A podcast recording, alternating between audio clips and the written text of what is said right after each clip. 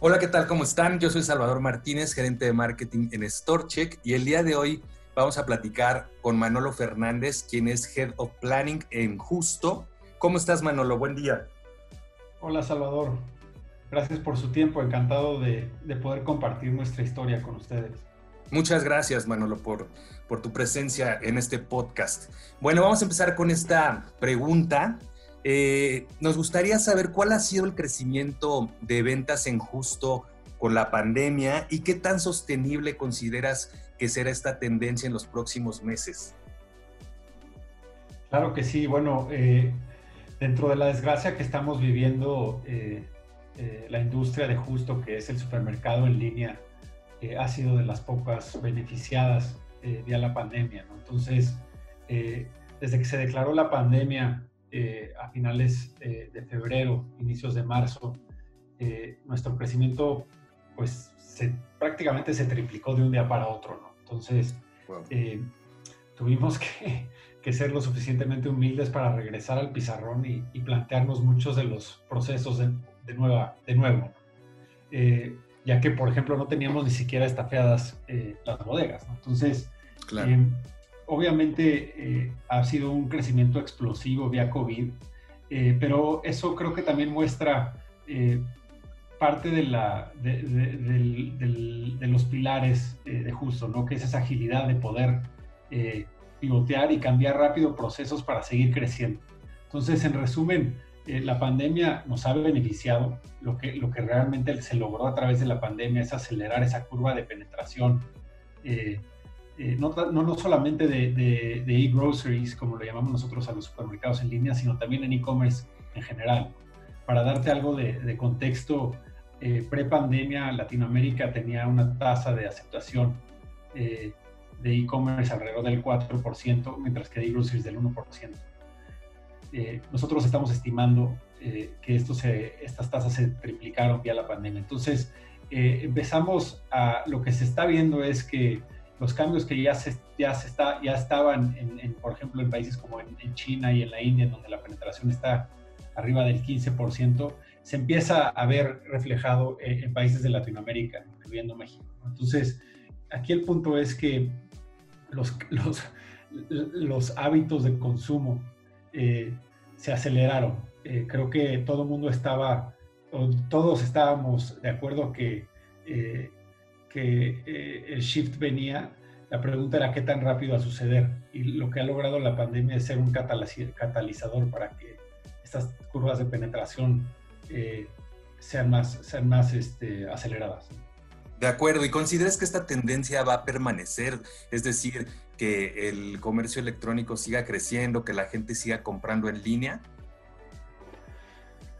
Yo creo que sí, eh, creo que, eh, digo, tú, más bien tú dime, no, no, es, no es cómodo recibir las cosas en, la puerta de tu hogar. Creo que la experiencia eh, de poder recibir cosas en tu casa, incluso sin tener restricciones de, salud como la pandemia, nos encanta a todos. Claro. es más bien el hecho de que lo, lo, lo, pruebes y una vez que lo pruebes, te des cuenta que puedes ahorrar mucho tiempo si las cosas se te entregan en casa, ¿no? Y puede hacer muchas otras cosas con ese tiempo. Claro, claro. Y, y un poco más hacia el shopper, ¿cuál consideras que es el racional para que un shopper migre al canal digital y cuáles podrían ser las barreras para que no lo haga? Eh, bueno, es un tema de conveniencia también. Eh, creo que, o sea, los pros, las razones por las que pensamos que, que, este, que hay un shift a, a online eh, es por un tema de conveniencia. Obviamente ahorita ha sido por un tema forzado en donde cuando se, cerró, se cerró parte de, de, la economía, pues lo tenías que hacer a través de, de online, ¿no? Entonces, creo que las partes, los beneficios son conveniencia eh, y en algunos de los modelos como los de justo es también precio. Eh, claro. Por ejemplo, nosotros por el modelo de negocio que tenemos, podemos recortamos la cadena de, valor, lo cual nos ayuda a trasladar esos ahorros al usuario. Entonces, en términos de, precios, somos muy competitivos, eh, sobre todo a comparación de, los, de las otras aplicaciones on demand, como, como por ejemplo Corner Shop, en donde eh, el markup llega a ser hasta del 15%. Del, lado, del otro lado, creo que lo que, lo que puede desacelerar, o no, no desacelerar, pero lo que ha sido un, un freno para, para, que esta curva se acelere más rápido ha sido la parte de pagos. En, Latinoamérica, específicamente en México, eh, estamos en pañales todavía en la parte de pagos. Eh, entonces, creo que eso es un reto, el eh, reto grande para, para la industria en general. Por ejemplo, nosotros tuvimos que adoptar el pago contra entrega y el pago en efectivo recientemente para poder mitigar ese, ese, ese, ese Claro, ok, de acuerdo. Y con respecto a su modelo de negocio, ¿en qué criterios se basan para definir el portafolio de productos para cada categoría? Bueno, tenemos eh, la ventaja de ser una compañía de tecnología, ¿no? Entonces, nosotros conocemos a, nuestro, a nuestros usuarios mucho mejor que la competencia, porque, porque sabemos precisamente qué compran, cada cuándo lo compran, este, y qué precios eh, eh, y qué precios son los más atractivos para ellos. Entonces, eso nos permite afinar nuestro catálogo y la oferta que brindamos a nuestros usuarios prácticamente en tiempo real. Eh, entonces, por ejemplo, para los proveedores, para los eh, eh, productores locales, que es algo que estamos empujando mucho, justo porque ese es parte de nuestro modelo de negocio, nuestra, creo que ya llegan a representar arriba del 30% de nuestro catálogo. Y la idea es siempre tener, o sea, la idea del supermercado en línea es tener todas las categorías del supermercado tradicional, porque lo que no queremos es que tengas que ir al supermercado, obviamente. entonces, eh, cuando tú entras a nuestras páginas, a nuestra, a nuestra página en justo.mx, eh, puedes ver todas las categorías de un supermercado tradicional, pero tienes eh, esos, esos, productores locales que estamos empujando y apoyando para darles esa, ese, ese, ese canal de venta digital. Por ejemplo, en el caso de frescos, que es algo en lo que nosotros nos enfocamos mucho, todas las frutas y verduras que llegan a nuestras bodegas prácticamente salen el mismo día de ellas. Y eso, eso, eso, eso se refleja en el hecho de que conocemos a nuestros usuarios mucho mejor que la competencia. Entonces, lo que podemos es predecir la demanda eh, eh, mucho, más, eh, mucho más afinadamente y además tener esos, esos productos locales que ayudan no nada más al ecosistema local, sino también a brindar un catálogo mucho más robusto y diferenciado a nuestros usuarios. De acuerdo. Y en este tema de las categorías, ¿cuáles son las que han tenido mayor crecimiento en los últimos meses? Bueno, en general, si ves eh, eh, data de la industria, creo que toda la parte de despensa, como enlatados eh, y congelados, ha tenido una ha crecido más en proporción de lo demás. Y, creo que eso se debe pues, pues a lo que se está viviendo. Ahora, en justo eh, nuestra, nuestro, nuestra categoría más importante es la parte de, es, la de frutas y verduras, la de perecederos.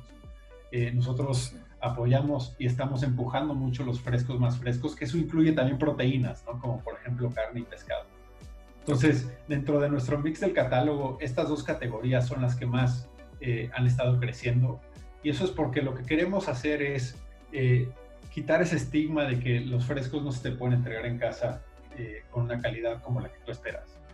Claro, eh, claro. Y creemos también que si logramos romper ese eslabón o si logramos solucionar ese eslabón dentro de la cadena, es decir, el entregarte los frescos que tú estás buscando, eh, podemos entregarte cualquier cosa prácticamente. Manolo, ¿cuál es el grueso del perfil del shopper que compra en línea? Bueno, en grandes rasgos, el perfil del shopper que compra en línea es un, un, demográfico mucho más joven. Eh, sí.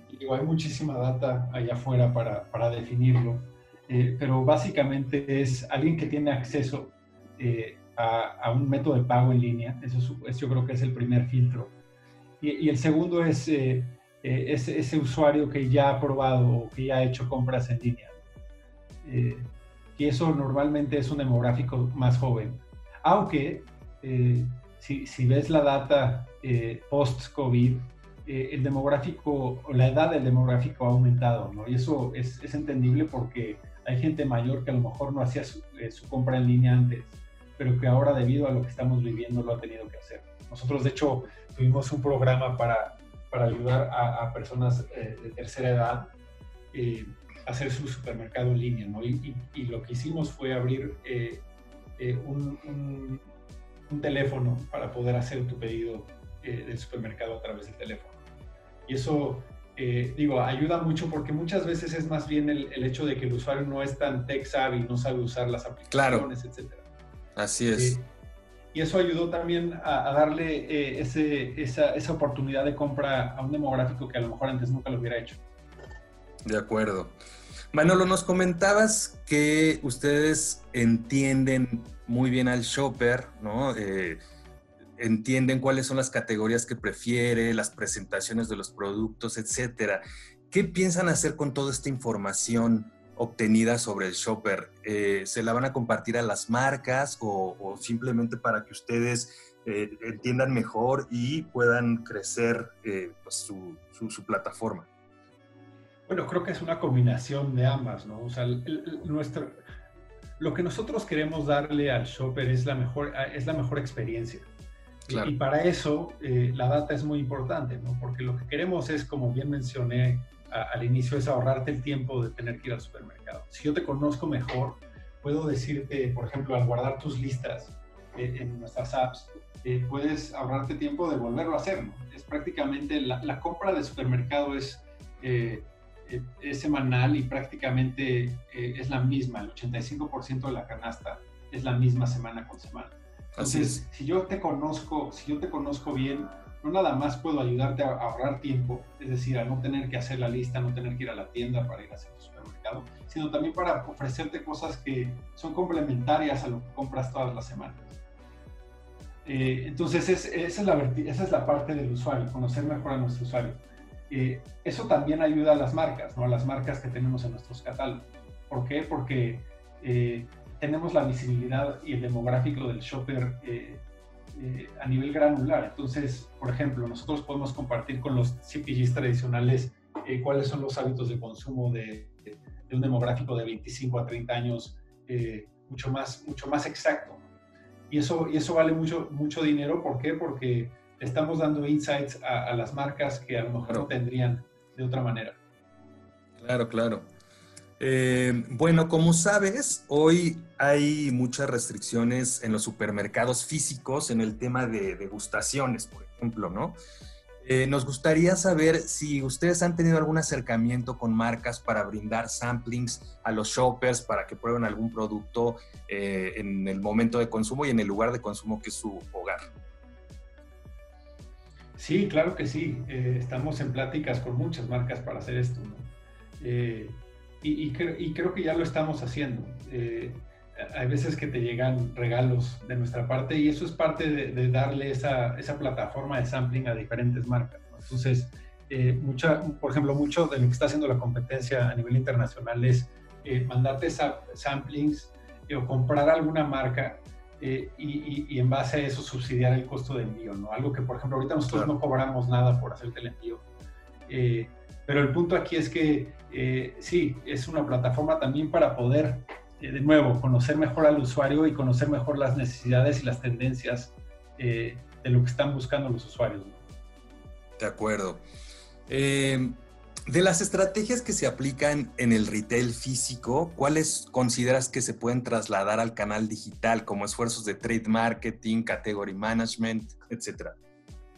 Creo que todas o sea, trade marketing es algo que, que, hace, que hacen todas las plataformas en línea también. Eh, y es algo que seguramente seguirá. otra, otra estrategia es la, la parte de marcas propias. Eh, que, que, quieras o no, ayuda mucho a, a, acotar mejor tu catálogo y, y, sobre todo trasladar ese beneficio de precio al usuario final. ¿Qué cambios, y no necesariamente para bien, y que incluso pueden poner en riesgo el crecimiento del e-commerce, consideras que se generaron con la pandemia como retraso en las entregas, pedidos equivocados, stock insuficiente, porque sin duda eh, la migración del shopper al canal digital se aceleró, pero en muchos casos eh, su experiencia no ha sido la mejor, ¿no? Correcto. Sí, creo que es un tema de, de, delay que existe para generar eh, el canal o, perfeccionar el canal, ¿no? Por ejemplo, la, capacidad nada más no estaba en nuestro caso para poder atender la demanda que recibimos vía COVID. Entonces, eh, es cuestión de tiempo. Creo que, eh, digo, obviamente hay muchos, eh, muchas oportunidades de mejora y muchos aprendizajes. Claro. Pero creo que la experiencia en general es, es, superior. por ejemplo, nosotros lo que, lo que tenemos y logramos en estos últimos meses es por fin tener nuestro inventario en tiempo real. ¿no? Eso significa que lo que pides se, te va a entregar. Eh, no, va a haber, no va a haber ningún faltante en tu orden. Y esa es la ventaja de, ser una compañía de tecnología. Claro. Eh, en otras palabras, eh, el, el, que te estén llamando para, para ver cómo, cómo, cómo, complementar o reemplazar ese caos de tu, de tu canasta, nosotros lo, lo, vemos como un enorme friction. Pues lo último que queremos es molestar al usuario eh, entonces, eh, esto la manera en la que resolvimos esto fue eh, viendo lo que tenemos en inventario en tiempo real. Y eso, de nuevo, es otra ventaja, es otra de las ventajas de nuestro modelo. Nosotros, a comparación de los corner shops y los modelos de on-demand, controlamos el inventario. Nosotros no tenemos tiendas físicas, pero sí tenemos el inventario en diferentes puntos dentro de la ciudad y eso nos ayuda a, mejorar la experiencia significativamente. ¿Por qué? Porque no hay, eh, no hay, no hay stockouts, el fill rate es, 100%, es, prácticamente 100%. Eh, y además, eh, de nuevo, el, el, tema del precio.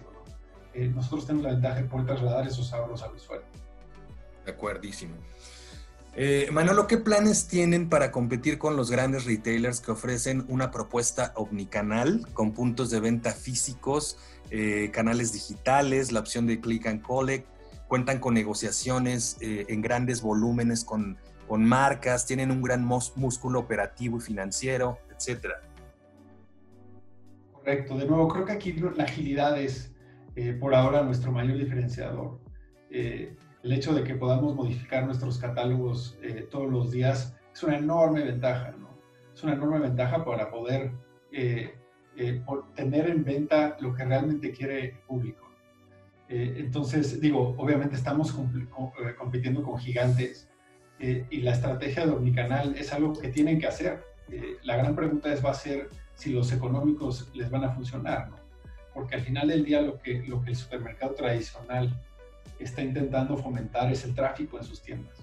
Entonces están en este dilema de si empujan o no empujan el canal online. Nosotros, a diferencia de ellos, no tenemos la tienda, entonces eh, tenemos esa gran ventaja de poder eh, empujar 100% eh, la compra en línea. entonces digo, este es un debate, esta es la pregunta del millón. Claro. la industria, no nada más en México, a nivel global, está empezando a cambiar. Y, y, eso se ve claramente en las inversiones que han hecho los grandes retailers del mundo, ¿no? como Walmart, que ahora eh, su presencia eh, eh, de e-commerce es mucho más grande.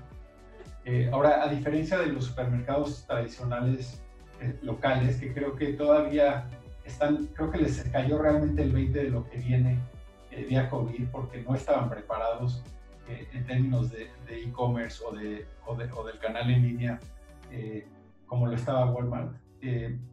ahí está nuestra oportunidad. Creo que eh, nosotros siempre podremos abrir una tienda cuando llegue el momento, pero por ahora nuestro foco es eh, el 100% en línea. Conocer a nuestros, mejores, a nuestros usuarios mejor, eh, brindarles esos beneficios que, que, nos da el modelo de negocio que tenemos y seguir, seguir incrementando nuestra base de, proveedores. entonces creo que por ahora la estrategia está por, por ver cuál es la ganadora aquí el tema es de nuevo que los económicos, por tener esa presencia física, eh, eh, están en conflicto con, con, el canal en línea. No sé si me explico. Sí, sí, sí, sí, totalmente, totalmente. Y acabas de decir sobre este tema de quizás en un futuro eh, pudieran abrir puntos de venta físicos. En este sentido, ¿consideras que las tiendas físicas no van a desaparecer? Yo no creo que vayan a desaparecer, ¿no? Eh, sería un, sueño guajiro pensar que, que, lo, que lo van a hacer. Eh, sin embargo, estoy seguro que van a reducir su presencia, ¿no? Y esto ya se ve eh, en todos lados. Creo que, de nuevo, esa es parte de, de las curvas que se están acelerando vía, vía, la pandemia. ahora, la pregunta, de nuevo, es ¿cuál va a ser el mix una vez que se estabilice esto? No lo sé. Y creo que, creo que eso es cuestión de tiempo. Entonces, yo no creo que la tienda desaparezca, sin embargo, eh, lo que sí está cambiando y lo que sí va a desaparecer son esos hábitos de consumo eh, de los cuales que, ya no son parte de lo, que está buscando el demográfico actual y el, shopper eh, actual. Manolo, hemos llegado al final de la entrevista. Me gustaría saber si te gustaría agregar algo más. Claro que sí, porque yo lo que quiero es invitar a, toda la gente que nos está escuchando a que hagan y que se atrevan a hacer su súper en línea, eh, que nos prueben y que vean que la experiencia es mejor, que no nada más les vamos a ahorrar dinero, sino que también les vamos a ahorrar tiempo. Eh, y pues y eso es todo por mi, por mi parte, Salvador. Muchísimas gracias por, por tu tiempo. Al contrario, muchas gracias a ti, Manolo. Todo lo que nos platicas eh, ha sido muy interesante. Muchas gracias por tu participación y por tu tiempo. Amigos, eh, pues muchas gracias por su atención. Los invitamos a visitar nuestro sitio web, nuestras redes sociales y que nos digan sobre qué otros temas les gustaría que habláramos en, en nuestro podcast Hablemos de Retail. Muchas gracias Manolo, muchas gracias a ustedes y nos vemos en otro contenido. Saludos.